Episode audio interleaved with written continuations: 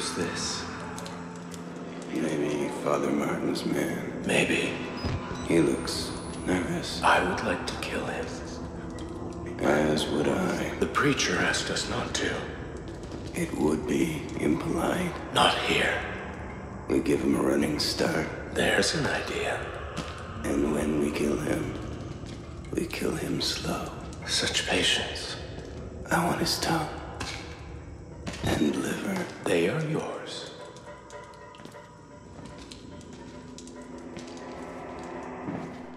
Gaminger, gamingeuse, bonjour et bienvenue. Nous nous retrouvons aujourd'hui dans Jeux Vidéal, votre podcast mensuel de jeux vidéo. Et aujourd'hui, pour l'épisode numéro 11, nous allons traiter d'un style de jeu dont nous avons déjà parlé dans le podcast par le passé. Mais ici, ce sera un petit peu différent. Même si c'est un jeu qui procure beaucoup de plaisir, très chatoyant, très fun, très coloré, eh ben, ce n'est pas tout à fait comme ceux qu'on a déjà abordés dans le même genre. Donc, vous l'avez déjà vu dans la miniature et dans le titre. Donc, sans plus tarder, je vous invite à enfiler votre plus belle camisole d'un jaunâtre un petit peu dégueulasse, un petit peu vieillissant, et de vous placer dans votre chambre capitonnée préférée. Car aujourd'hui, laissez-moi vous parler d'Outlast.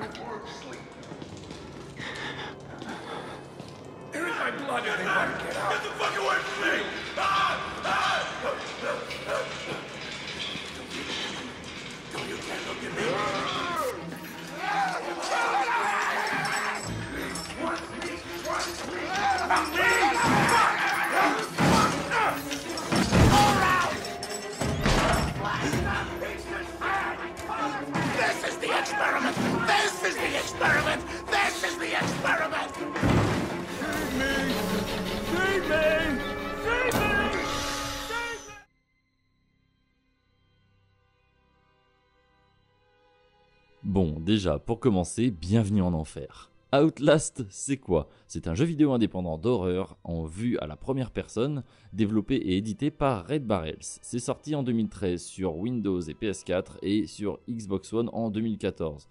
Il sort aussi sur Mac et Linux en 2015 et récemment, enfin plus récemment on va dire, euh, en 2018 avec une sortie sur Nintendo Switch. Euh, ça a été un jeu qui a été un succès critique et commercial avec plus de 4 millions d'exemplaires vendus, ce qui n'est quand même pas rien. Avec, euh, on a un score métacritique pour, alors voilà, pour aller dans le détail, PC Xbox on est à 80, euh, PS4 on est à 78 et pour les utilisateurs on est un petit peu plus au-dessus de 8. Donc voilà, on est quand même sur un très bon jeu. Euh, ça tourne sous l'Unreal 3, hein, il y a énormément de jeux qu'on connaît qui tournent sous l'Unreal 3. Euh, l'un des plus connus, on va dire Gears of War, mais voilà, c'est vraiment un moteur qui a été plus qu'utilisé pendant la génération et qui faisait vraiment le café. hein. C'était vraiment tout le monde tournait dessus quasiment. Par contre, la seule, le seul reproche qu'on pouvait lui faire, c'est qu'il avait toujours tendance. Après, je sais pas hein, si c'est les assets ou si c'est les devs qui avaient vraiment cette volonté, mais euh, l'Unreal avait des tons qui étaient un peu marron-vert. Voilà, c'est le post-apo, bâtiment détruit marron-vert, c'est ce qu'on avait beaucoup avec ce moteur. Et je sais pas exactement voilà si c'était vraiment une volonté ou si c'était le moteur qui était vraiment bon pour ça. C'est-à-dire quand on voit euh, Gears of War ou le nombre de jeux post-apo qu'on a eu avec un marron vert un peu un peu dégueulasse, euh, c'était tout ça sous Unreal 3. hein. donc on est sur la génération 360. De, il y avait vraiment énormément de jeux qui tournaient là-dessus. Euh, Red Barrels, c'est quoi? C'est un studio indépendant du coup, vu que le jeu est indépendant, le studio aussi, euh, canadien et qui a été créé en 2012 à Montréal par euh, plusieurs gens. hein. On reviendra un petit peu après sur les gens et l'important c'est que pour fonder ce studio, on a des anciens d'Ubisoft, de Naughty Dog et d'EA. Donc Ubisoft, tout le monde connaît, hein, Assassin's Creed, on va avoir aussi les séries un peu plus récentes comme The Crew ou autres. Euh, Naughty Dog, bah plus besoin de les présenter, hein, on sait les gens qui vont être totalement derrière The Last of Us. Et Electronic Arts, pareil, vous les connaissez, on va avoir, ils ont plein de licences, hein, euh, moins connues Mirror's Edge, plus connues euh, FIFA et, et Battlefield, mais voilà, ils ont plein de licences aussi à leur actif, hein, il y a aussi des gens qui étaient chez BioWare et tout, enfin voilà, Electronic Arts c'est assez gros.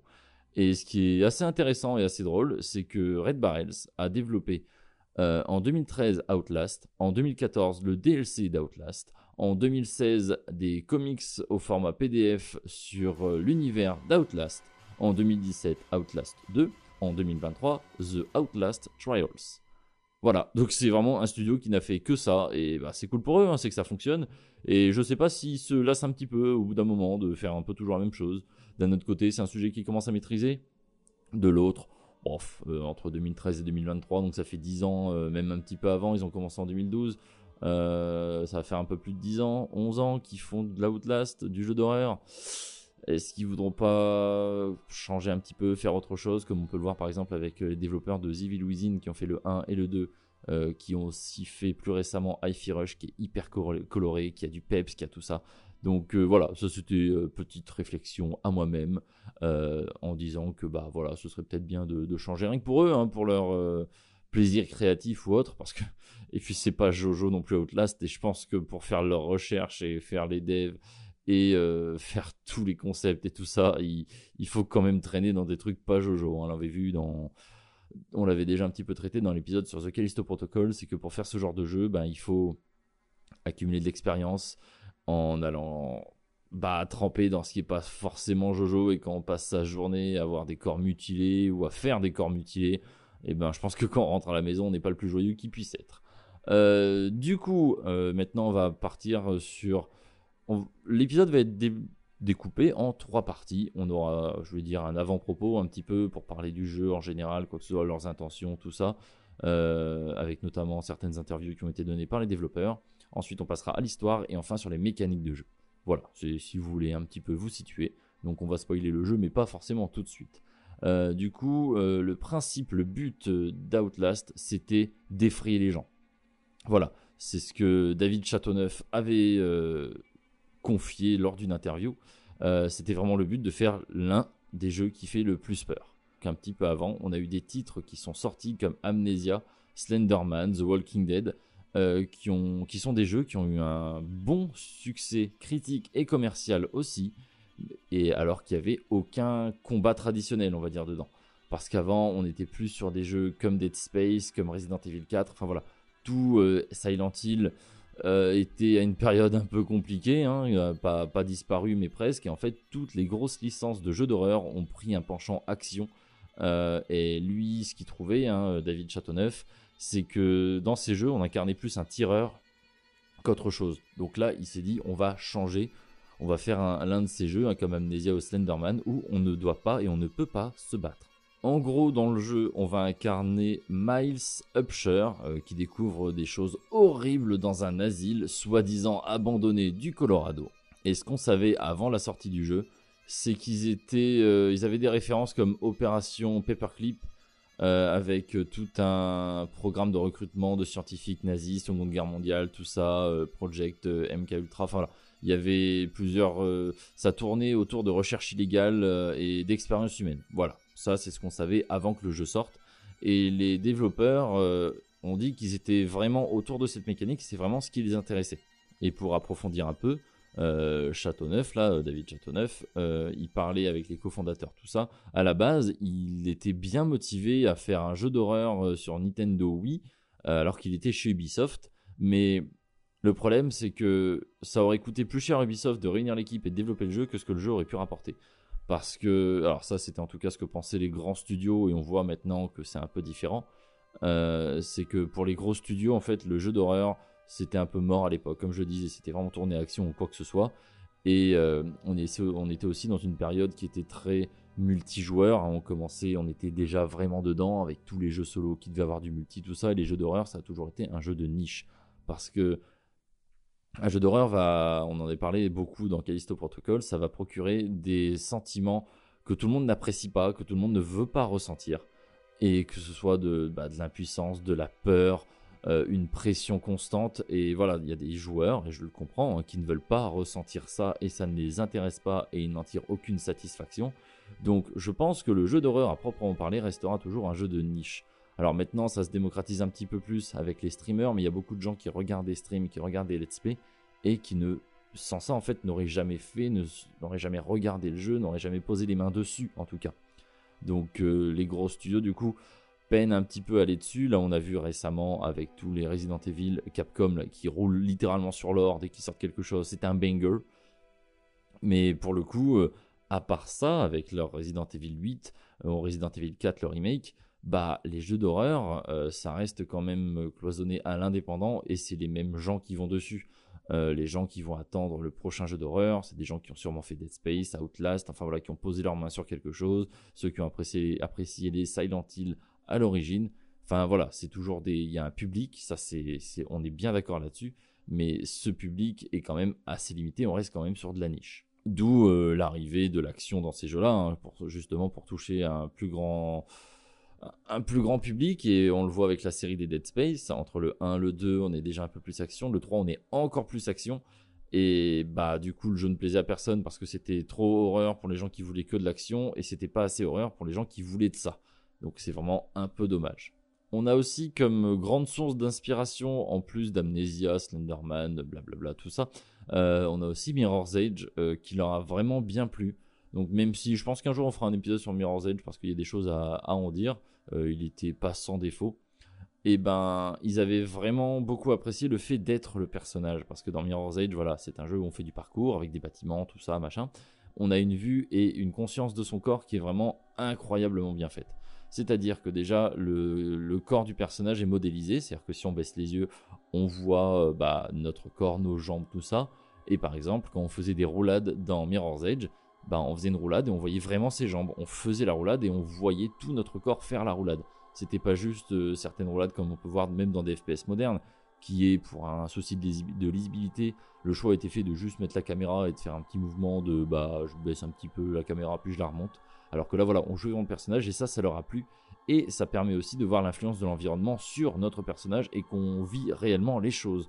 On en reviendra dans la partie un peu plus spoil, mais ils s'en sont très bien servis et on peut aussi retrouver ça par exemple dans des jeux comme euh, Spec Ops The Line, euh, avec le passage du temps et des événements et de tous les soucis qu'ils peuvent avoir sur les personnages et de changer le modèle 3D de celui-ci pour impacter encore plus les événements et on pourra voir en disant bah tiens il a une cicatrice, il saigne là, il a un pansement, bah, en fait c'est parce qu'à ce moment-là il a vécu ça et ça va nous le rappeler. Et en plus de ça, ça va se présenter d'une autre façon aussi dans le jeu, ils en ont vraiment beaucoup profité, c'est que notre personnage va toucher les choses, il va mettre ses mains sur les murs, on va voir la main du personnage ouvrir la porte ou quoi que ce soit, enfin voilà, comme si on était le personnage et pour nous rappeler qu'on joue toujours bah, ce fameux Miles Upshur, un journaliste, et bah du coup, en fait, euh, ça nous rend, ça rend le personnage un peu plus fragile, un peu plus euh, vulnérable. Donc ça rend voilà le, personnage un peu plus vulnérable parce que bah en fait, si on ouvre la porte avec notre main, quelque chose peut nous l'attraper, on peut se blesser. Enfin voilà, il y a plein de paramètres qui rentrent en compte.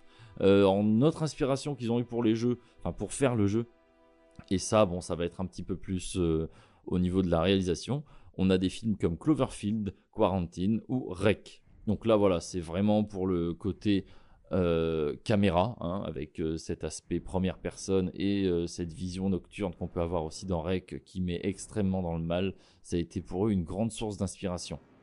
Et les trois films en question appartiennent au sous-genre du found footage, où en fait euh, tout le public va regarder à travers un enregistrement vidéo. C'est-à-dire qu'on pourrait voilà, juste prendre l'enregistrement vidéo en question, le glisser dans un caméscope ou euh, dans une caméra ou sur un PC ou n'importe quoi, et regarder ce qui s'est passé. Donc la plupart du temps, dans ce genre de film, voilà, on va juste, euh, on va regarder un enregistrement d'un personnage disparu ou mort ou quoi que ce soit, et c'est des journaux vidéo et audio qui vont être utilisés. Et choses qui ont été aussi beaucoup utilisées dans les jeux vidéo, notamment avec l'arrivée, alors on va parler de System Shock, mais surtout celui qui a démocratisé euh, le, genre de l'immersive sim, c'est Bioshock, avec euh, notamment l'arrivée des journées audio, enfin des journées, des journaux audio, des journaux vidéo, enfin voilà, on peut avoir euh, des, journaux qui vont nous raconter l'histoire. Et là, ce qu'ils voulaient faire dans Outlast et ce qu'ils trouvaient très marrant, c'est que dans les jeux vidéo, d'habitude, voilà, on a des journaux audio qui nous racontent l'histoire, mais là, la caméra, c'est nous et on ne regarde pas un enregistrement, on le vit et on le crée. C'était vraiment une volonté qu'ils avaient. Voilà, leur objectif de base, c'était de, faire faire des choses aux gens et de leur montrer que en fait c'est eux qui enregistraient ces, ces, ces scènes voilà, j'ai trouvé que c'était pas très bien réalisé, comme c'était pas très bien réalisé non plus dans le 2. On voit l'intention qu'ils avaient, mais au final, on enregistre très peu de choses que quand on nous le dit. Donc voilà. Après, on voit beaucoup du gameplay via cette caméra avec cet, écran. Donc, ça passe quand même très très bien et le, rendu final est vraiment super agréable à ce niveau-là. Du coup, après ce petit avant-propos, on va passer directement à l'histoire. Donc là, on a vu déjà un petit peu leur motivation, leurs envies, leurs inspirations à tous ces développeurs. Et du coup, on va passer directement à l'histoire du jeu. Donc là, si vous ne l'avez pas fait, euh, le jeu dure pas très longtemps. Allez le faire, ou allez voir un petit let's play, ou suivez un petit streamer, ou voilà, faites des choses. Le jeu est quand même intéressant à faire, à voir, et il met des, il met vraiment dans le mal. Il y a plein de mécaniques super intéressantes. Enfin voilà, et ce sera quand même vachement plus agréable pour profiter du podcast. Pour information, on va, parler ici du jeu, et je vais aussi spoiler l'intégralité du DLC. Euh, spoiler alerte, je trouve le DLC incroyable. Et si vous voulez savoir ce qu'est Outlast, je vous conseillerais même plus de faire, même si vous n'avez pas fait le jeu de base, faites le DLC. Il est plus court euh, et il est super intense. Je, trouve que voilà, c'est un condensé du jeu, euh, un peu plus violent, un peu plus gore. Enfin voilà, il dure vraiment moins longtemps, je dire même moitié moins. Mais le, voilà, il est quand même incroyable et si vous découvrez le jeu que par ça, parce que vous avez trop peur ou quoi que ce soit, ça dure moins longtemps, donc allez-y. Alors pour nous, c'est parti. Donc dans Outlast, on va incarner un journaliste du nom de Miles Upshur. Euh, il a été informé par une source anonyme qui avait la Murkoff Corporation qui avait des agissements plutôt originaux, plutôt illégaux euh, dans un asile de Mount Massive, de Mount Massive, euh, qui est situé à Lake Country au Colorado aux USA. Euh, si jamais vous êtes courageux et que vous êtes en vacances aux États-Unis, sachez que l'asile existe réellement et qu'il ressemble beaucoup à celui du jeu et que c'est devenu un hôtel. Alors euh, n'hésitez pas à réserver une petite nuit ou deux, d'emporter votre caméra pour un peu plus d'immersion, mettre votre vision nocturne et passer un bon moment. voilà, je trouvais ça rigolo de, le dire. Vous pouvez le retrouver, hein, c'est vraiment super sympa. Je trouve l'idée trop cool. Euh, après, est-ce qu'il y a des gens qui tapent sur les murs? Je ne sais pas, mais ça pourrait être sympa. Mais dans tous les cas, c'est vraiment un ancien asile et c'est vraiment devenu un hôtel. Comme là dans le, dans le jeu, c'est vraiment normalement un ancien asile qui est laissé à l'abandon, mais ce n'est pas tout à fait le cas. Donc, euh, notre petit Miles Upshur, il arrive en voiture et il réussit à pénétrer dans l'asile par une petite fenêtre. Il va trouver euh, du sang sur les murs, sur le sol, ça goûte du plafond, enfin pas si abandonné que ça parce que le sang séché aux dernières nouvelles ça goûte pas du plafond. Hein. Et on va aussi euh, trouver des, des gens, des corps, des, patients qui regardent des écrans euh, blancs ou des nuages de points ou qui regardent un mur ou, qui nous fixent du regard. Enfin voilà, on, sent que on est en territoire hostile, mais nous on fait notre travail d'investigation et on recherche des informations. Euh, il va nous arriver plein de péripéties en essayant de retrouver des infos. On rencontre le prêtre Martin, euh, qui paraît être moins instable que les autres. C'est une personne sympathique qui gère sa petite secte depuis que c'est parti un petit peu en cavette dans l'asile. Voilà, il est sympa sinon, il est cool. Mais le père Martin, quand il nous trouve, il nous considère comme un envoyé de Dieu en nous disant qu'on a une tâche à accomplir et que c'est très important.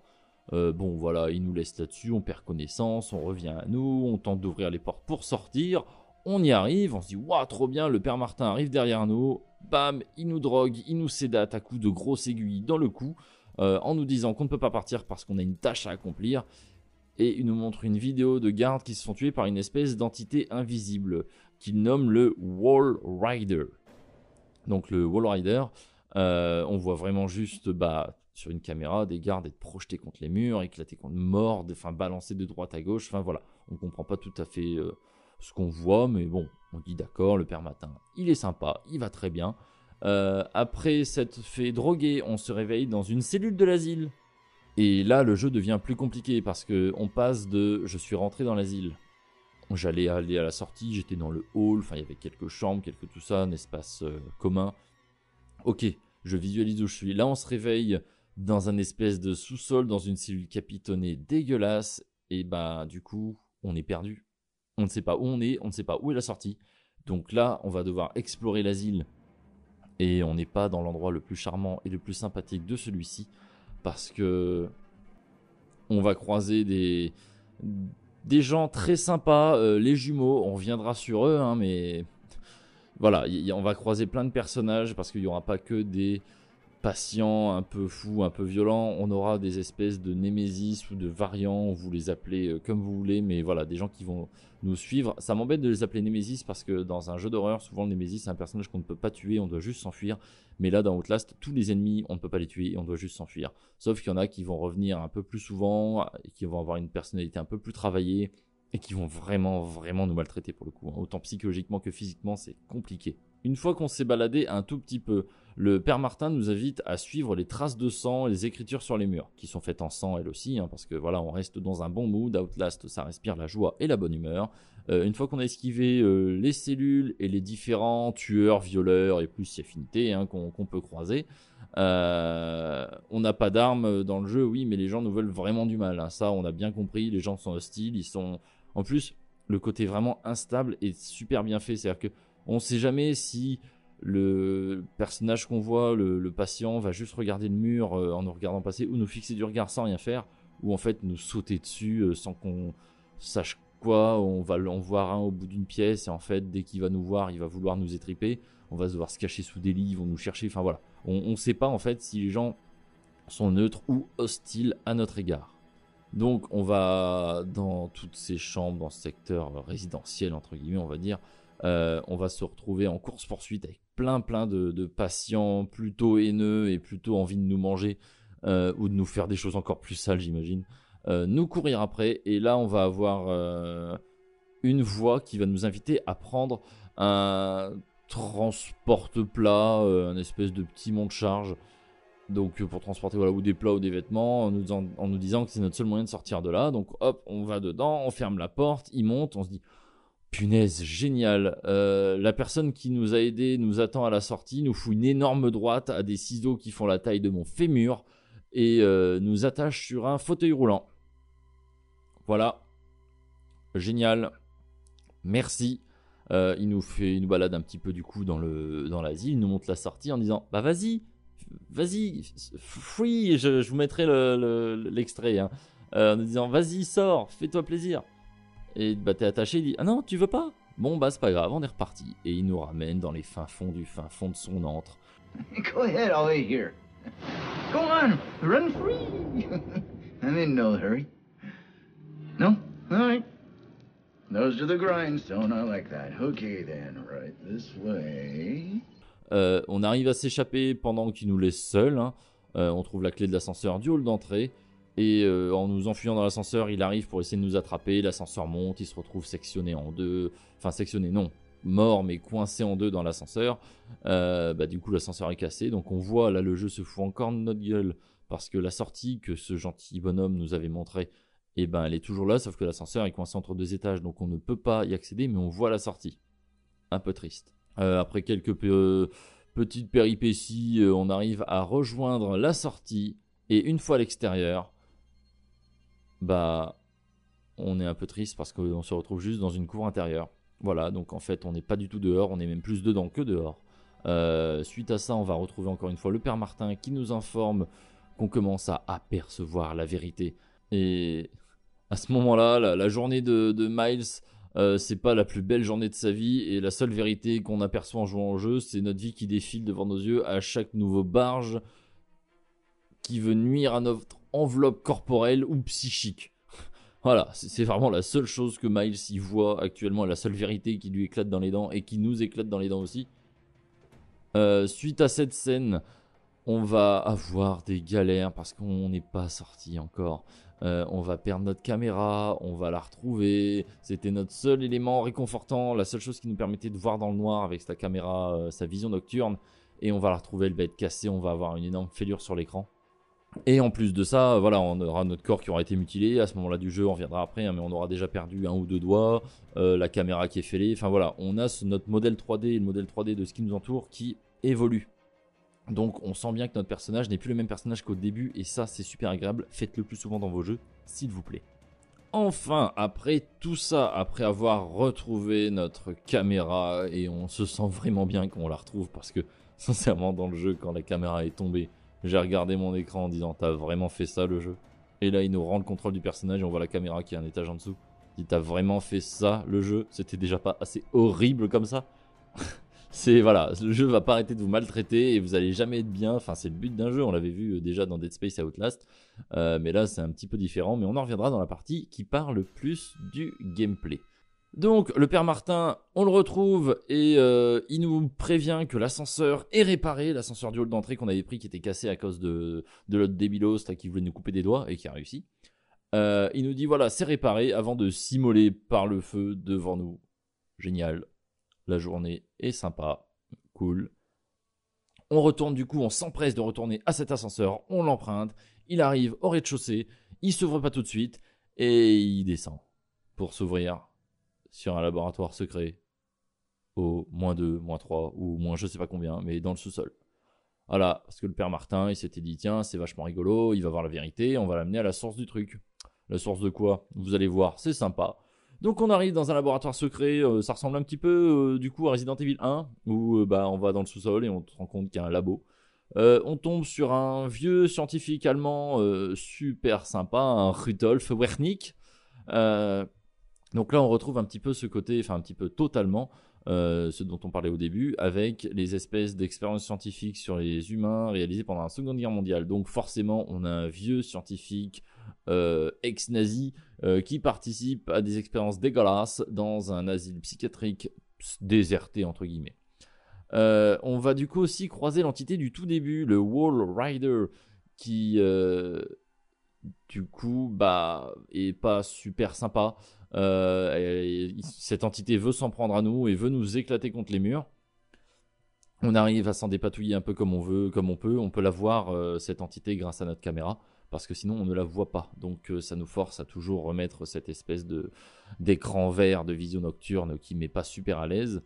Et on va aussi croiser un énorme centre de contrôle avec Billy Hope, euh, qui est dans une espèce de bulle. Enfin voilà, les bras en arrière, les jambes aussi, euh, la tête contre un écran. Euh, et en fait, c'est le premier patient qui est compatible avec cette machine qui a créé le Wall Rider en nanoparticules. Parce qu'en fait, le Wall Rider, c'est une espèce de projection de Billy Hope en nanoparticules hors de son corps. Voilà, c'est un peu compliqué. Vraiment, c'est. Voilà, c'est la partie du jeu que moi j'ai le moins apprécié. Et euh, toute cette expérience est basée sur les travaux du fameux Rudolf Wernicke, euh, qui parle un petit peu avec son accent. je suis désolé vraiment, mais je trouve ça, je trouve ça toujours marrant parce que dans les jeux vidéo, il y a, des méchants et les, méchants dans les jeux vidéo, c'est toujours les nazis. Personne, personne critique là-dessus. Parfois, euh, il y a des jeux qui ont été un peu tendancieux ou autre, machin, à essayer d'autres choses, mais les nazis, tout le monde est à peu près d'accord. hein. Wolfenstein, euh, voilà, on tire sur des nazis parce que les nazis ils sont méchants. Euh, là, ils s'en resservent un peu. Et quand on voit cette machine et tout le bordel, on se dit bah attends, moi j'arrête tout, je débranche tout. Donc on tire sur tous les câbles, tout ça. L'entité, le Wall Rider, s'en prend à nous et essaie de nous éclater contre les murs. Euh, il nous maltraite quand même vraiment. On perd notre caméra, tout ça. On boite, il nous manque des doigts. On est vraiment en difficulté. Euh, on va pour sortir.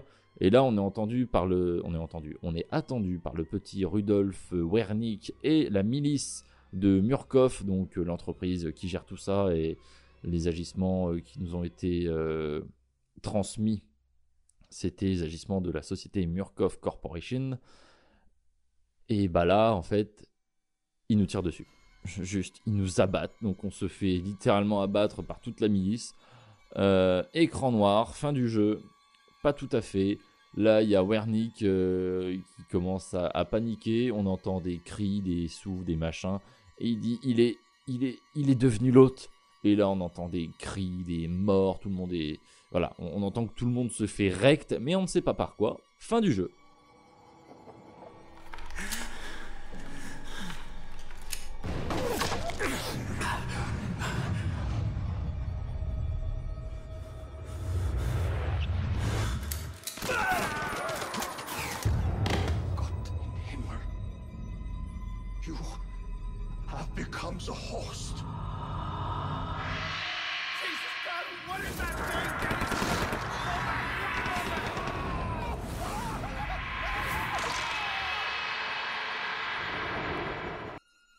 Et ensuite, on lance le petit DLC Wilds Blower.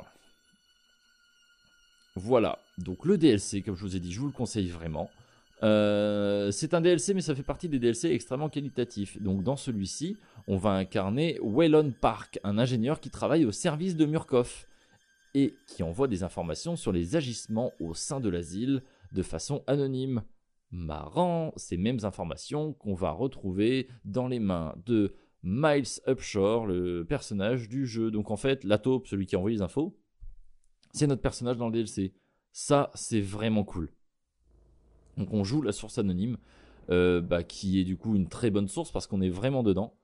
Euh, petit défaut, c'est que donc au début on envoie le mail, tout ça, on fait vraiment dans le jeu, hein, donc c'est vraiment cool. Euh, on comprend tout de suite qui on est et on se fait cramer par la direction.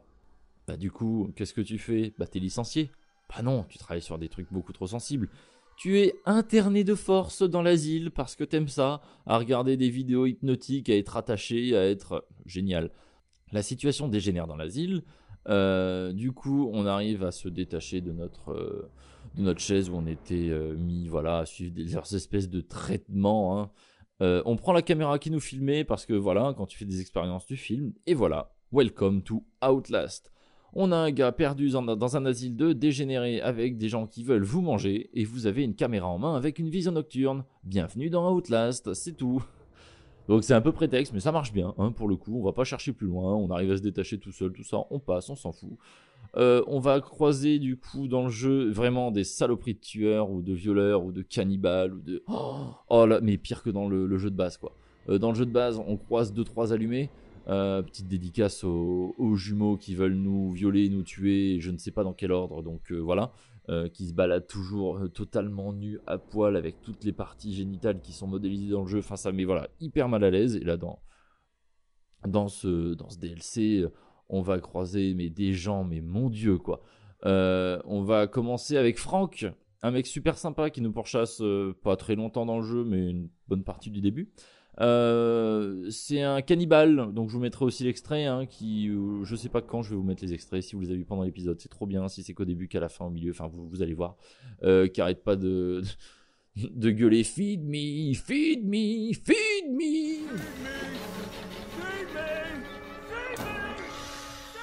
Et eh ben, ça met pas super bien quand t'as un mec à poil qui veut juste te manger.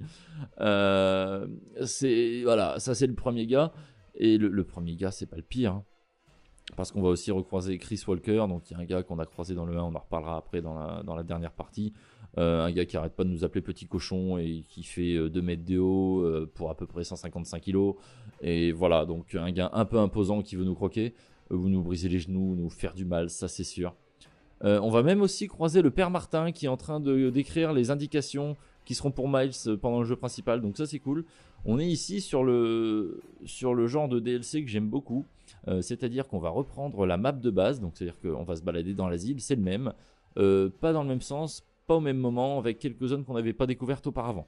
Donc ça c'est bien, parce qu'en fait c'est un DLC qui coûte pas si cher, parce que niveau modélisation 3D, bah, pas besoin de faire vraiment grand chose, hein, l'asile est déjà là, euh, il y a juste un petit peu le, le level design à revoir un peu pour que ce soit intéressant de le parcourir dans ce sens et d'avoir quelques zones aussi qu'on ne connaissait pas. Donc c'est vraiment cool. En plus, euh, ça nous permet de, de nous rendre compte de moments euh, du jeu qu'on n'avait pas forcément vécu. C'est-à-dire que là, le père Martin, on le voit écrire et c'est vraiment cool. On se dit, ah oui, d'accord, il les a fait, c'était logique, mais on le voit faire, donc on est pendant le jeu.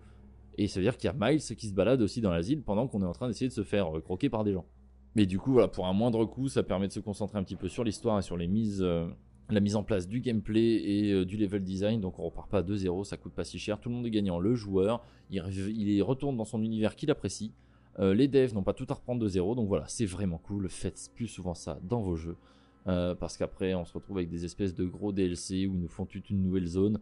Euh, et bah, on a l'impression de faire la même chose alors que c'est une nouvelle zone et c'est toujours un peu dommage. Enfin voilà, les DLC c'est un peu compliqué. Moi, sur le principe, j'aime bien les DLC tant que le but du DLC c'est de nous faire passer plus de temps encore dans un univers qu'on a apprécié. Le terme apprécié est-il approprié pour Outlast? Je ne sais pas, mais voilà, faites-en ce que vous voulez. Et ensuite, on va rencontrer quelqu'un d'incroyable. Euh, les, les devs, je ne sais pas qui a eu cette idée-là, mais ils ont fait un perso qui est hyper malaisant, qui, on a envie de, vraiment on a envie de mourir. Euh, Eddie. Eddie, selon ses dires, quand il se présente à nous, il se présente comme notre moitié. Effectivement, Eddie est très sympa, mais il a un une fâcheuse habitude quand ils voient des gens, euh, c'est qui leur plaît en plus. hein. Donc souvent ils trouvent des jeunes hommes pour les transformer en femmes, que ce soit euh, à coups de tournevis, à la scie. Euh, c'est vraiment cool, non? Après, Eddie a pas remarqué que ça marchait pas souvent, hein, que les gens étaient pas vivants assez longtemps et que bah retirer les organes génitaux d'un homme pour le transformer en cavité à coups de scie, c'était pas super pertinent, ça marchait pas des masses. Mais Eddie, voilà, c'est sa cam, il en est persuadé, il va au fond des choses. C'est dégueulasse d'avoir dit au fond des choses, c'était pas volontaire, je trouve ça génial. Et avec ce Eddie, on ira jusqu'à se retrouver sur une table nue, attachée sur le dos, avec une scie entre les jambes. Donc, comme je le disais, hein, tout est modélisé dans le jeu. Voilà, pas besoin de nous faire de dessin. Et euh, bah à ce moment-là, on n'est pas super bien quoi. Bon, il y a quelqu'un qui arrive, euh, qui lui fout une grosse droite, on arrive à se détacher, on court nu euh, dans l'asile avec un Eddie qui nous hurle dessus, qui veut nous nous faire des choses vraiment sales et je ne sais pas dans quel ordre. C'est dégueulasse. Après euh, toutes ces péripéties, donc on va se débarrasser d'Eddie, blablabla. Euh, on va croiser notre supérieur qui nous avait interné au début du jeu. Euh, il nous poignarde devant la sortie, euh, donc compliqué. Il y a l'entité, le Wall Rider, qui est du coup maintenant Miles Upshore, qui le bousille, qui l'éclate, qui le tue.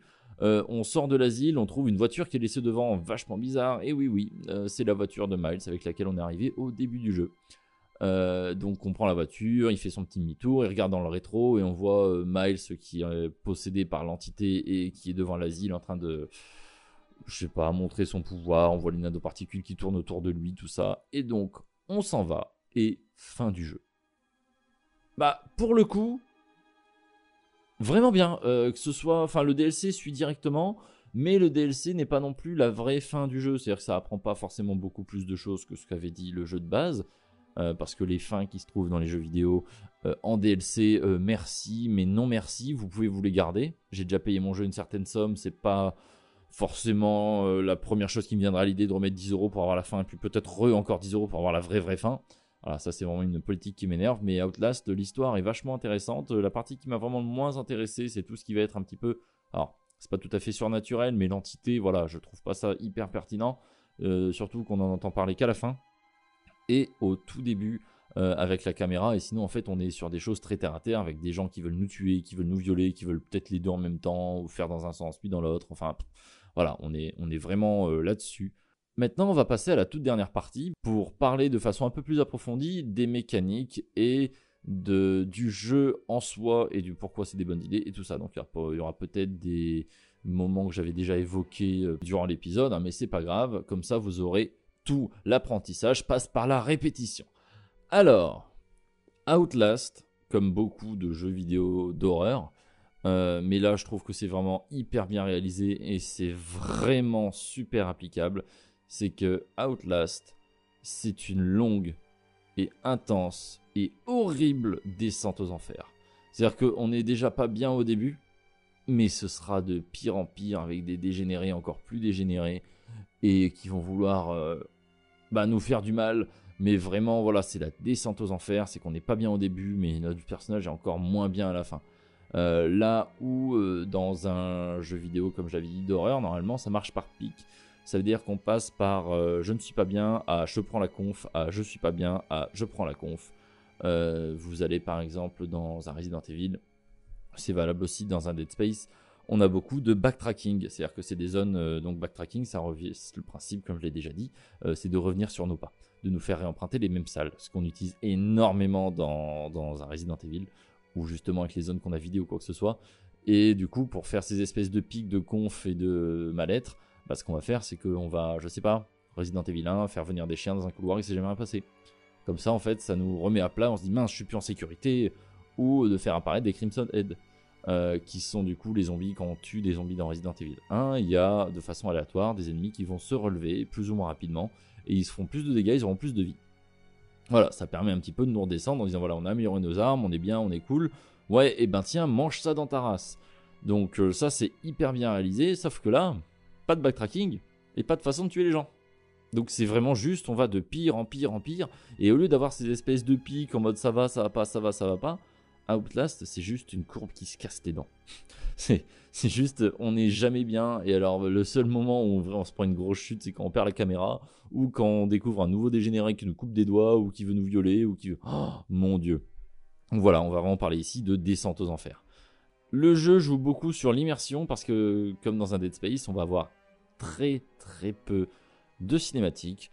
Il y aura des scènes parlées, tout ça, mais on gardera la plupart du temps le contrôle de notre personnage. Et si on en perd le contrôle, euh, on restera en vue à la première personne, à toujours euh, ressentir et voir ce que le personnage vit. Quand fait maltraiter par le, le Wall Rider à la fin, euh, on voit nos bras, nos jambes se claquer contre les murs, tout ça. Enfin voilà, on voit que notre corps est malmené.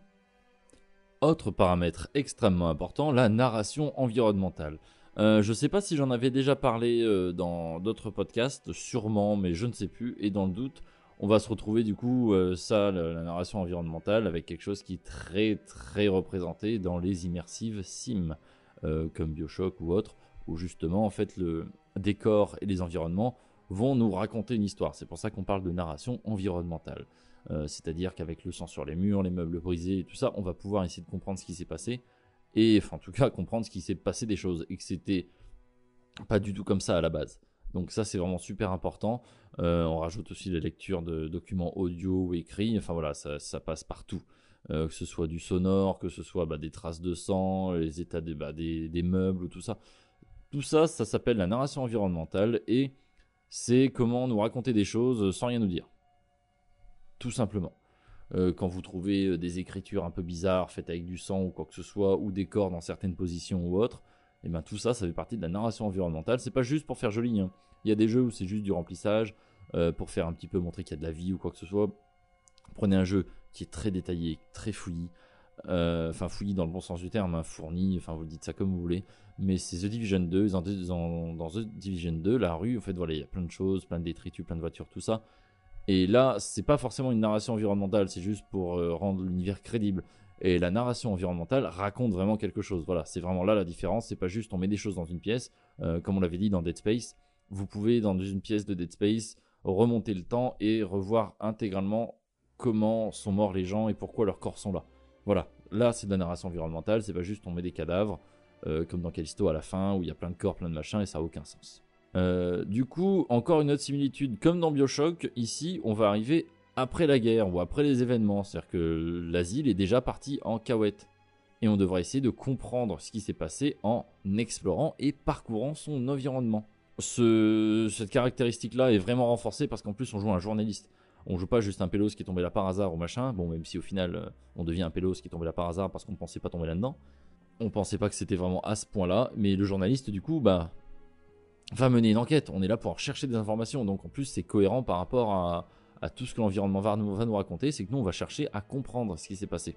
Ensuite, on va passer à un point qui est aussi très important dans les jeux d'horreur euh, la violence, qui est ici extrêmement présente et extrêmement visuelle.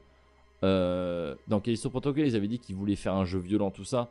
Outlast est extrêmement violent. Il n'y a pas de combat, mais le jeu est super violent euh, dans ses propos, dans ses visuels, dans les scènes qui nous représentent et dans ce qu'on subit. Enfin, vraiment, tout est hyper violent. On va pas euh, voilà, être dans la suggestion, dans raconter ce qui. Non, non, non, non. Le jeu va nous montrer les scènes et l'objectif, ça va être de choquer le joueur. Que je vous dis, on se retrouve euh, à poil avec une scie entre les jambes attachée sur une table. Compliqué. Les gens qui veulent nous manger. Les deux jumeaux, là, totalement nus, qui nous courent après, euh, à l'air, pour nous étriper et nous faire des choses encore plus sales. Euh, bah, en fait, on sent qu'on va vraiment souffrir. Donc ça, ça va renforcer euh, tout ce qui est le sentiment d'impuissance et d'insécurité. Et de l'impuissance et de l'insécurité, on en a dans Outlast. euh, Waouh, bah en fait, on est un journaliste avec une caméra, on n'a jamais l'impression d'être plus. hein. On a parfois l'impression d'être moins, hein, d'être juste un, petit bout de viande pour des gens pas très nets, mais, mais on n'a jamais l'impression d'être autre chose. Et ça va aider à développer ce sentiment de je ne veux pas me faire attraper. Parce que le jeu m'a montré ce qu'il pouvait faire, le jeu me dit très clairement ce qu'ils veulent me faire, bah en fait on veut juste pas que ça arrive. C'est vraiment... euh, Alors, tout ça c'est aussi renforcé par des thèmes qui sont forts, qui parlent. Euh, on en voit, on en vo- Et c'est ça le pire, c'est qu'on en voit, c'est pas juste on les lit sur des bouts de papier. Euh, L'expérimentation humaine, le meurtre, la mutilation, la torture, la nécrophilie, le viol, le cannibalisme, enfin voilà, ça passe par des thèmes qui sont forts et qu'on voit pas souvent dans les jeux.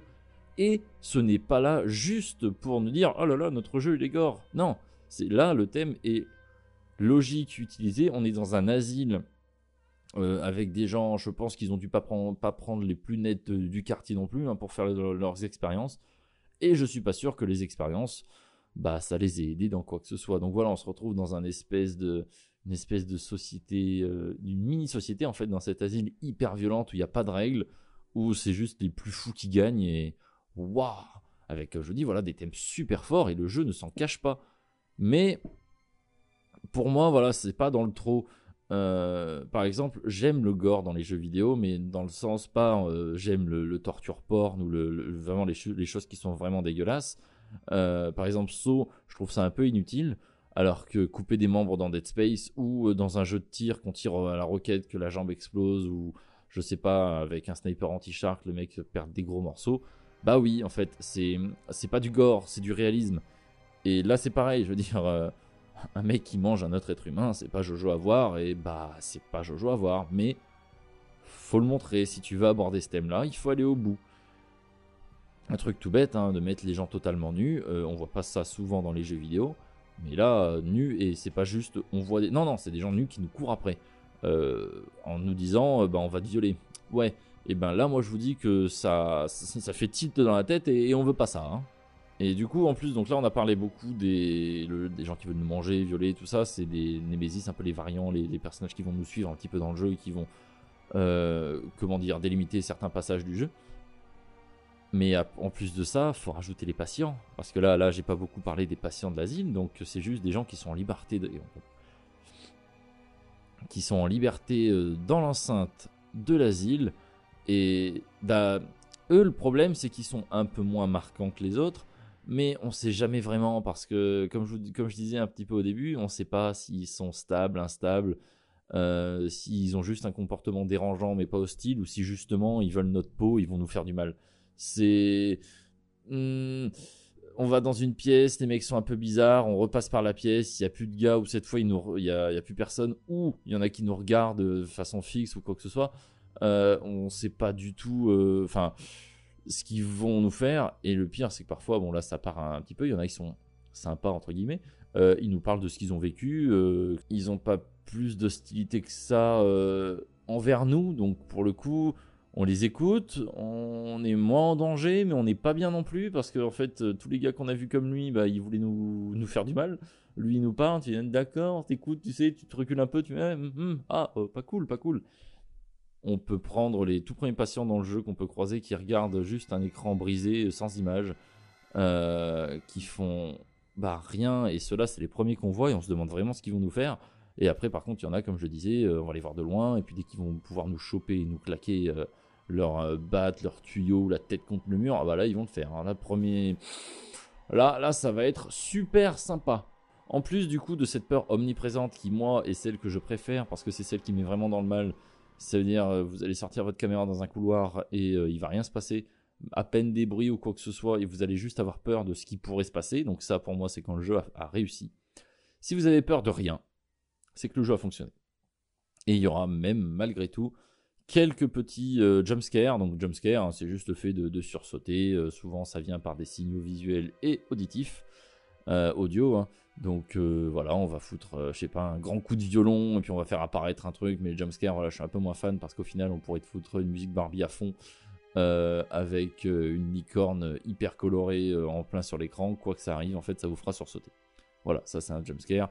Alors ici, je vous avoue, c'est pas des licornes qu'on va croiser, c'est un peu plus dégueulasse et on va se taper des gros sursauts. Mais c'est pas non plus hyper exploité et c'est bien. Sur les jumpscares, c'est cool qu'il y en a et c'est cool qu'il y en a pas beaucoup surtout. Euh, comme je disais, voilà, ils sont pas très nombreux, mais super efficaces. Et ça évite de se lasser. Enfin voilà, quand on se dit oh ça va, j'ai un peu tout vu, bam, on nous refout un petit coup dans les dents et un peu un peu compliqué. Et parce que pour vous dire, pour donner un exemple de scènes qui sont trop fréquentes et qui perdent de l'intérêt, euh, quand vous prenez le premier Tomb Raider de la dernière trilogie, la Tomb Raider tout court, qui est sorti je sais plus quand, peut-être 2014 euh, et ben, dans celui-ci, on a plein de scènes épiques et dramatiques qui s'enchaînent Et littéralement, l'image, c'est que dès que Lara elle pose un pied sur un caillou, le caillou s'effondre et du coup elle se rattrape à un autre caillou qui s'effondre aussi. Qui... Et On, on, perd, voilà, on, ça fonctionne plus, on s'en fiche. Euh, oui, c'est épique, mais en fait, toutes les 5 secondes, il y en a. Les, les jumpscares, c'est pareil. Euh, si le jeu nous fait sursauter 15 fois par heure, ah bah, je vous dis qu'au bout d'un moment, euh, on va en avoir un petit peu ras-le-bol et puis on va peut-être sursauter si vous êtes encore sensible à ça. Mais puis les jumpscares, il y a des gens qui ne sont pas du tout sensibles, donc si le jeu ne se base que là-dessus, il y a des gens, ça ne va rien leur faire. Donc euh, voilà, il faut pas non plus en abuser de trop. Et le tout, ce sentiment de peur omniprésent est accentué par l'obscurité, hein, parce que notre caméra ne voit pas très très loin. Euh, parfois, on voit juste quelques silhouettes dans le fond et on ne sait pas en fait. C'est quelqu'un qui passe, c'est quelqu'un qui fait une espèce de ronde et qui cherche, et donc on l'a vu passer derrière le mur, mais il nous attend. Euh, on ne sait pas du tout à quoi s'attendre, donc on reste toujours quasiment sur nos gardes, et ça permet de maintenir encore ce sentiment d'insécurité. Et vraiment euh, l'idée d'avoir peur d'avoir peur. C'est vraiment ça, et c'est trop bien. Et pour moi, c'est comme je l'ai déjà dit, c'est ce qui est le plus important. Avoir peur d'avoir peur, c'est le plus important dans un, jeu, vidéo d'horreur. Quand on arrive à avoir peur de ce qui n'est pas sur notre écran, c'est là que le jeu a win. Parce que dans Dead Space, euh, tous les ennemis qu'on voit, ils nous font pas peur. Ce qui nous fait peur, c'est l'ennemi qui va nous arriver par derrière. Et là, dans, Outlast, c'est pareil. Et c'est pour ça que dans, ils ont mis un, système qui est vachement intéressant, je trouve. Euh, on va pouvoir, quand on court, se retourner. Et ben, Bonne et mauvaise idée, parce que sincèrement, vous êtes en train de courir dans un couloir, vous vous retournez, donc la vue est un peu bizarre au-dessus de l'épaule, tout ça, pour voir un espèce de dégénéré de cannibale qui veut vous croquer. Euh, bah en fait, on sait pas, on est content de le voir parce qu'on sait qu'il est assez loin, ou enfin voilà, on arrive à visualiser. Euh, mais par contre, je veux juste pas voir ça, quoi. Je veux juste pas voir un espèce de gars qui veut me croquer, qui me court tout nu après, enfin, dans un couloir, dans un asile psy avec du sang sur les murs et tout. Enfin, non, non, c'est pas une scène que je veux voir, mais je vais au bout parce que, bah, ça me rassure de le voir quand même. Enfin, c'est sentiment un peu bâtard, mais qui est vraiment hyper bien géré. Et ce jeu, enfin, au niveau de l'horreur, faites-le, vraiment, faites-le. Le jeu est incroyable. Donc on avait dit au début que euh, Outlast, voilà, vous voulez prendre un petit peu à contre-pied euh, ce qui se faisait dans les grandes productions de jeux d'horreur en faisant un jeu qui n'avait pas du tout d'action euh, pour essayer de refaire des jeux d'horreur entre guillemets. Mais du coup, là, ce qu'ils voulaient faire en se basant sur Dead Space, sur tout ça, c'est des jeux où il y a de l'action ou tout, mais où ils essaient de nous mettre de ce sentiment d'impuissance et de vulnérabilité en nous mettant des ennemis toujours plus forts, toujours plus fourbes Sauf que le summum de l'impuissance, ce serait pas d'avoir pour seule arme de pouvoir se cacher et de courir. c'est, les seules armes qu'on a dans Outlast. Se cacher et courir. Et euh, en plus de ça, ils ont rajouté une mécanique qui, en plus d'être diégétique, est totalement intéressante d'un point de vue gameplay, c'est la caméra. Donc diégétique, euh, parce que tout simplement, bah, on joue un journaliste qui a une caméra, c'est pas déconnant. Euh, tout va bien. Jusque-là, ça reste cohérent. Euh, la caméra qui est équipée d'une vision nocturne, on l'a dit, qui nous permet de voir un peu partout dans le jeu. Même s'il fait extrêmement sombre, voilà, on verra, mais on voit pas non plus à une très très forte distance. Hein. C'est pas une caméra, c'est pas une Rolls Royce, c'est pas une grosse Ferrari non plus, donc un peu compliqué. Et euh, la contrepartie de cette vision nocturne, c'est que bah ça consomme de la batterie, donc il va falloir qu'on trouve des piles. Si on n'a pas de piles, et eh ben pas de vision nocturne. Si pas de vision nocturne, bon courage à vous. Juste pour information, amusez-vous bien. Euh, on peut faire le jeu dans différentes difficultés. La difficulté va surtout changer le nombre de piles qu'on va trouver et la vitesse à laquelle elles se consomment. Euh, j'ai fait le jeu en first try, donc euh, premier essai, en difficile. Eh ben, je peux vous dire que ma vision nocturne c'était plus un clignotement qu'autre chose, hein, parce qu'on évitait de trop s'en servir et on est dans un couloir, on l'allume, ok le couloir il fait ça, on éteint, on remarche encore quelques secondes, on allume, paf, on éteint, juste pour voir où on est et euh, je sais pas si je le conseille, moi j'ai adoré, hein, mais âme sensible s'abstenir, hein, parce que je me suis déjà retrouvé dans des scènes sans vision nocturne, euh, à chercher des piles dans le noir, avec des ennemis, tout ça, enfin, waouh, vous allez vraiment vous taper des barres. Hein. Alors, la difficulté va aussi changer le nombre de coups que vous pouvez vous prendre dans les dents, mais ça, moi, je trouve ça pas gênant. Je suis un journaliste, je me, prends un coup de barre euh, de métal dans les dents. Je suis séché au bout d'un ou deux coups. Ouais, d'accord, normal. Ça me, ça me dérange pas plus que ça. Euh, surtout que le jeu, c'est de l'infiltration. Et si c'est. Si l'infiltration est bien faite dans un jeu, vous pouvez jouer en très difficile, c'est pas grave. Je veux dire, si, les mécaniques sont bien faites et que le gameplay est bien fait, se faire euh, repérer et quasiment tuer instantanément, moi ça me paraît pas déconnant. C'est mon plaisir, ce n'est pas forcément le vôtre, mais voilà, je vous donne mon avis. Mais après, quand je dis de lancer les gens difficiles, c'est pas valable pour tous. hein. Il y en a, euh, les jeux qui sont bien dosés, allez-y, faites-vous plaisir. Il y en a en fait, quand pour avancer dans le jeu, dans des modes très compliqués, on est obligé d'exploiter les mécaniques du jeu qui sont un peu fragiles. Et je trouve ça dommage parce que du coup, ça fait prendre du recul sur le jeu. On voit les mécaniques qu'il compose et du coup, on est moins immergé dedans. C'est beaucoup moins immersif. Euh, jugement rigolo euh, par rapport à la caméra. On a une caméra à vision nocturne qui fonctionne à pile. Voilà, on dirait euh, une voiture électrique avec un starter. C'est- ça fonctionne pas. C'est marrant, hein, ou une fusée avec une manivelle, c'est le même principe.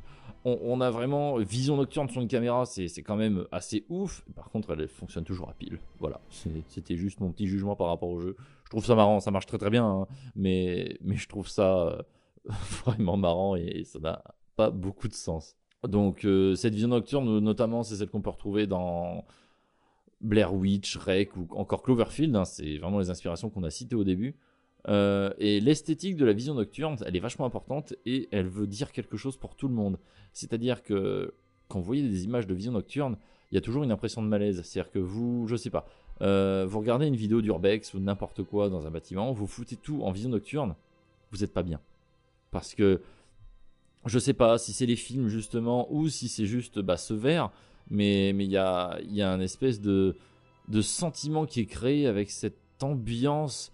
Enfin, on, on voit, bon là en plus il y a une musique angoissante, tout ça, machin, mais, mais juste le, la vision nocturne, le bruit de nos pas dans des trucs gluants, tout ça, le cri d'un fou furieux qui veut vous, qui veut vous étriper pour vous transformer en écharpe, euh, tout ça, bah, on n'est pas bien. Et du coup, voir avec la vision nocturne, c'est bien, mais ça va créer un sentiment assez de assez malaisant qui est incroyable au final parce qu'on en a besoin mais on veut pas vraiment voir ça parce que voir des fous furieux en vision nocturne avec cette espèce de fond vert et noir euh, qui veut nous foncer dessus bah, je vous avoue qu'on n'est pas bien alors la scène la scène serait pas forcément euh, plus horrible euh, sans mais avec ça rajoute un petit cachet vous voyez un petit peu comme dans 28 jours plus tard ou 28 semaines plus tard ou euh, bah, de filmer les zombies en première personne qui foncent, ça donne un petit. Enfin voilà, la caméra choisie a de l'importance sur le ressenti qu'on aura dans tous les cas. Donc pour parler des, quelques, quelques derniers points qui peuvent être importants, on aura certains allers-retours, mais vraiment très peu, comme je l'ai dit, avec certaines salles où on va repasser tout ça, mais le jeu étant très linéaire comme le DLC, on va d'un point A à un point B. Euh, parfois, voilà, on va activer quelque chose dans une salle, ça va nous faire reprendre un couloir, le couloir va changer, il y a un gars qui était là avant, qui était plus là ou quoi. Ça va nous mettre un peu en difficulté euh, psychologiquement, mais c'est pas très utilisé parce que voilà, le DLC et le jeu sont très linéaires. Euh, on va aussi retrouver, comme j'avais dit, un de Nemesis qui sont plus des variants parce qu'on peut tuer personne. Et là, on va parler un peu plus d'eux parce que c'est quand même très très drôle. Donc, dans d'autres jeux, on avait dit que le Nemesis c'était un ennemi qui était intuable alors qu'on pouvait tuer tout le monde, donc c'est l'ennemi qui dérogeait un petit peu à la règle que le jeu nous avait imposée dès le début. Euh, ici, on peut venir à bout de personne, donc euh, par contre, euh, on va les retrouver plusieurs fois avec un thème fort, des phrases fortes, une personnalité forte aussi.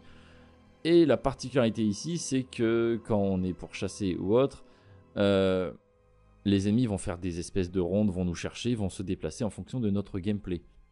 Donc ça, ça va rendre le jeu imprévisible et ce qui va participer à la peur. Pas parce que vous êtes fait choper que quand vous allez reprendre, l'ennemi va faire la même chose. Et ça, c'est très important euh, parce qu'ils vont vraiment voilà, chercher à nous débusquer en écoutant les bruits de nos déplacements ou les bruits qu'on va pouvoir faire dans le jeu. Et ça va être un petit peu compliqué et on va devoir toujours, en plus de savoir où on va aller, de savoir si on peut y aller et si l'ennemi n'est pas en train de faire juste n'importe quoi, on se dit mais punaise, mais pourquoi il va là quoi?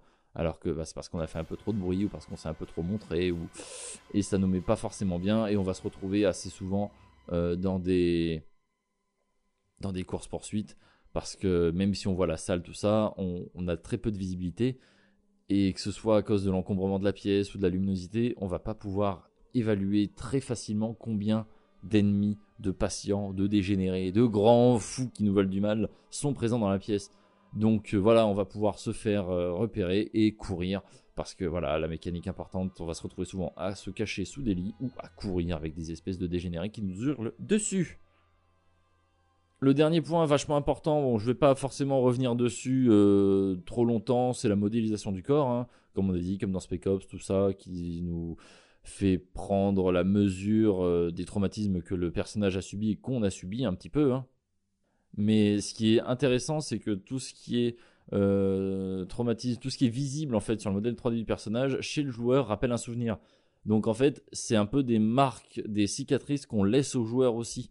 Donc c'est vachement intéressant et donc ça va permettre de, de, de se souvenir de ce traumatisme psychologique pour le personnage ou pour nous.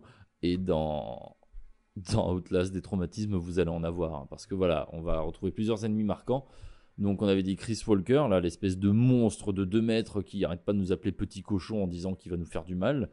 Euh, ça va être très... Voilà. En plus, on va le voir aussi lui dans le DLC. Donc voilà, c'est vraiment un personnage qui est important. Euh, ceux qui m'ont mis extrêmement mal à l'aise, c'est les jumeaux. euh, comme j'avais dit, hein, qui sont totalement nus et qui nous poursuivent à plusieurs reprises euh, pour nous dévorer, nous violer, nous tuer. c'est génial. Richard Traeger, qui travaille à la base, donc c'est un personnage qui travaillait dans la partie bio de Murkoff et qui veut simplement nous estropier. Donc c'est le gars qui nous récupère dans le monde charge avec ses grands ciseaux qui font la taille de mon fémur, comme j'avais dit. Il va nous montrer la sortie, patati patata. Et euh, bah, il va nous couper quelques doigts hein, sous la torture. Ce qui est pas super. Mais en fait, tout le long du jeu, on tient notre caméra, on ouvre des portes et on va voir en fait qu'il nous manque des doigts et ça va toujours nous rappeler putain, l'enfoiré. Quand même, il m'en a- coupé deux quoi. Je peux compter jusqu'à 8 et encore, s'il fait les moitiés, ça fait 8 et demi, ça fait 9. Allez, on a 8,75 avec tous les doigts qu'on a à la fin du jeu. C'est vraiment euh, waouh. Ça, ça fait vraiment partie des choses qui étaient impressionnantes. Euh, voilà, au niveau des doigts, en plus, les mains, on les voit vraiment énormément dans le jeu et elles sont, bah, elles subissent un petit peu les aléas de l'asile et c'est un peu compliqué. Donc voilà, c'était un petit peu tout ce que j'avais à dire sur Outlast.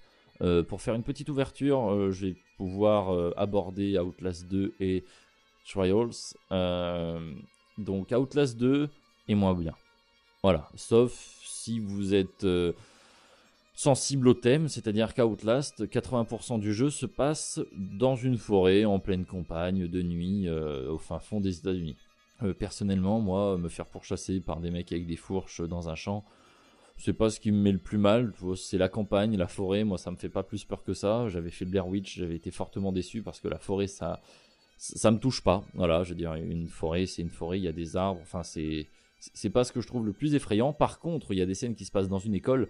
Mon Dieu, que c'est incroyable. Une école toute clean, toute propre, dans lesquelles on va plusieurs fois. Enfin voilà, c'est pas tout à fait le, même monde. On fait quelques petits passages dedans. Mais waouh, ça, ça m'a mis mal. Ça pourrait être comme des hôpitaux, enfin voilà, ce genre de grands bâtiments qu'on connaît tous. Euh, ça, c'est plus ma cam. L'asile, c'est pareil, ça fait un petit peu entre une maison de retraite et un hôpital au niveau de. Ça dépend de l'endroit dans lequel on se trouve dans l'asile. Mais là, Outlast, c'est vrai que mis à part ça, les mécaniques restent les mêmes. Euh, on va se retrouver avec une caméra de nuit. Donc, comme j'avais dit, forêt, ça part un peu plus dans le sectaire. On va chercher sa femme. Enfin voilà, il y a des choses un peu compliquées, des gens un peu moches. Euh, les Nemesis euh, les variants sont pas plus marquants que ça. Moi, je m'en souviens de un très bien avec une nana avec une hache, un peu en mode bourreau. Enfin, c'était vraiment vraiment badant. Elle m'a coupé les parties plusieurs fois. Euh, mais par contre, à part ça, oui, voilà, j'ai moins aimé Outlast. L'histoire était moins intéressante. Euh, et il n'y a pas ce sentiment de on est coincé. D'accord, on cherche notre femme, c'est cool. Mais dans Outlast, en fait, à partir du moment où on se réveille dans la cellule, on est, on sait plus où on est. On cherche la sortie et c'est vraiment le seul but. Et c'est cool, c'est un peu comme Dead Space où on va voir ce qui se passe dedans. Et puis après, notre seul objectif c'est de rester en vie et de nous enfuir. Et ça, c'est trop bien. C'est vraiment un sentiment de je suis coincé, le personnage est coincé et nous sommes coincés. Là, Outlast, on se dit, bah au pire, euh, même si t'es dans les montagnes, tu marches tout droit pendant 6 heures et tu vas arriver quelque part, quoi. C'est pas cool, on abandonne notre femme, tout ça, machin, mais en fait, on n'est pas coincé. C'est le personnage qui veut rester, donc c'est pas pareil. Et pour le dernier, là, qui est sorti, euh, The Outlast Trial ou Trials, je ne sais plus. Bah, je l'ai pas fait parce que je ne suis pas très très fan. Après, peut-être que vous allez me, contredire ou quoi que ce soit. Euh, c'est Trials. Euh, je ne suis pas très fan de tout ce qui est jeu d'horreur coopératif. Parce que moi, ce qui me flingue, c'est le sentiment d'hostilité de, l'environnement et de solitude. Vraiment, dans Dead Space, la première fois que j'ai vu un personnage, bon, j'étais plus jeune, hein, mais mais waouh, il y a un humain qui me parle, c'est pas un truc qui veut me croquer. Euh, Outlast, euh, le peu de gens qu'on voit, le père Martin il est pas non plus super sympa avec nous, et c'est l'un des seuls qui est à peu près cool. Les patients sont donnent pas envie, et vraiment on est tout seul. Et je me dis avec un pote, euh, un, peu, un peu compliqué. Si on, fait, si on joue avec un ou une amie, ça peut être. euh, je sais pas, je vois moins le, moins le fun. Après, on peut partager des moments rigolos aussi, hein, mais voilà, il y aura moins ce sentiment et cette ambiance qui nous mettront vraiment en difficulté. Après, on pourra aussi avoir des scènes en disant. Enfin, avec notre pote qui crie, qui hurle, et euh, on va crier à notre tour parce qu'on va voir ce qui lui arrive. Enfin, voilà. Donc, je suis pas en train de dire que c'est pas bien, hein, juste que je ne l'ai pas essayé et qu'il ne me donne pas forcément envie. Le jeu, peut-être que vous l'avez fait et adoré, mais voilà, c'était pour en parler. Ça vient de sortir en 2022, donc il fallait aborder le sujet. Mais voilà, du coup, euh, on va avoir fini cet épisode sur Outlast. J'espère que vous avez appris pas mal de choses. Euh, J'ai apprécié euh, parler d'Outlast parce qu'il y a quand même pas mal de choses à dire. Plus au niveau du jeu qu'au niveau du développement, mais ça, comme vous le savez, hein, ça dépend du jeu, des informations euh, que je peux vous donner, que je trouve intéressantes. Enfin voilà, ça reste quand même mon podcast, donc euh, bah c'est quand même un peu lié à, à moi et à ma façon de penser. Et en tout cas, merci à tous ceux qui sont encore là. Euh, N'hésitez pas à le partager au plus grand nombre, à mettre un like ou une note en tout cas sur votre application de podcast préférée, c'est super utile pour le référencement. Mais en tout cas, euh, pour nous, on va quitter cet asile définitivement. J'ai trouvé quelqu'un pour vous aider à enlever votre camisole parce que ça doit pas être super confort et ça tient un peu, chaud quand même. Et du coup, les gens, on va se retrouver le mois prochain. Et cette fois, on va aborder. Alors, c'est peut-être la première fois, on va changer, on va passer sur un gros jeu. Euh, et pas juste un gros jeu comme Callisto, comme Dead Space, non, un gros jeu qui s'est beaucoup vendu. Parce que la prochaine fois, on abordera Spider-Man. Et voilà. Et du coup, les gens, comme d'habitude, je vais vous souhaiter une excellente nuit, journée, après-midi, vacances, courage, tout ce que vous voulez, ou journée dans votre bunker en 2074.